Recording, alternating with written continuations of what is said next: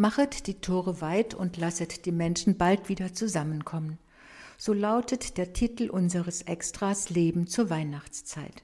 Corona wird in diesem Jahr viele Menschen trennen. Nur in begrenzter Zahl dürfen sie zusammenkommen. Ach, wie einsam bin ich ohne euch, schrieb eine Großmutter an ihre Kinder und Enkelkinder. Vor der Krankheit habe sie weniger Angst als vor der langen, dunklen Einsamkeit im Winter über Weihnachten und Silvester. Ihr Leben war doch immer ihre Familie, Beziehung, Liebe, Freundschaft. Doch es gibt einen Unterschied zwischen Einsamkeit und Alleinsein. Alleinsein an sich ist nicht immer traurig. Gottfried Benn liebte das Alleinsein, den Rückzug in die Welt seiner eigenen Gedanken. Alleinsein war für ihn eine Voraussetzung für schöpferische Tätigkeit. Renaud lebt seit über 40 Jahren allein im Todestrakt von St. Quentin. Er fühle sich nicht einsam, sagte er unserem Autor, mit dem ihn eine enge Freundschaft verbindet. Im Gefängnis malte er viele wunderschöne Bilder, einige waren schon in Ausstellungen zu sehen. Renaud wünscht sich, dass sein Freund bei seiner Hinrichtung dabei sein soll. Wir hoffen, dass es nie so weit kommen wird. Einsam und verlassen müssen sich viele hunderttausend Kinder gefühlt haben. Zwischen den 50er und 70er Jahren wurden sie zur Erholung in deutsche Kurheime verschickt und erlitten dort grausame seelische und körperliche Misshandlungen.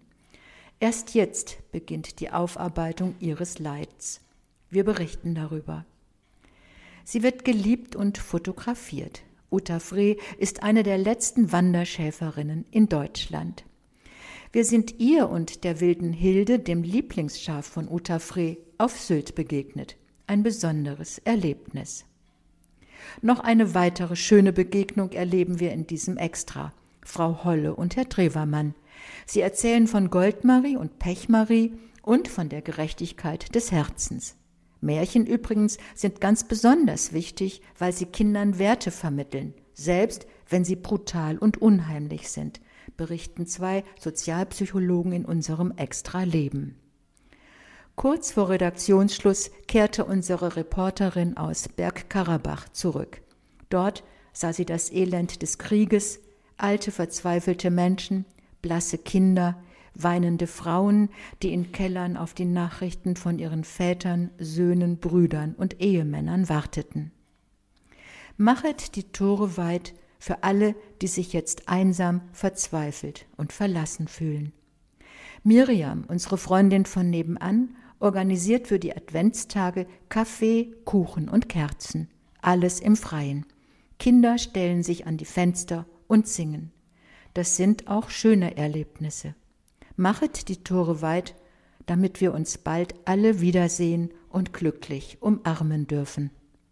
Dieser soeben gehörte Inhalt ist in der Zeitschrift Public Forum Extra zu lesen. Public Forum Extra erscheint mit zwölf Ausgaben im Jahr. Das Extra-Thema hat einen Themenschwerpunkt, betrachtet aus verschiedenen Blickwinkeln. Das Extra-Leben beschäftigt sich in Form von Geschichten, Reportagen, Gesprächen und Essays mit kulturellen und gesellschaftlichen Entwicklungen und Werten. Die Ausgaben erscheinen im monatlichen Wechsel. Weitere Informationen finden Sie im Internet unter extra.public-forum.de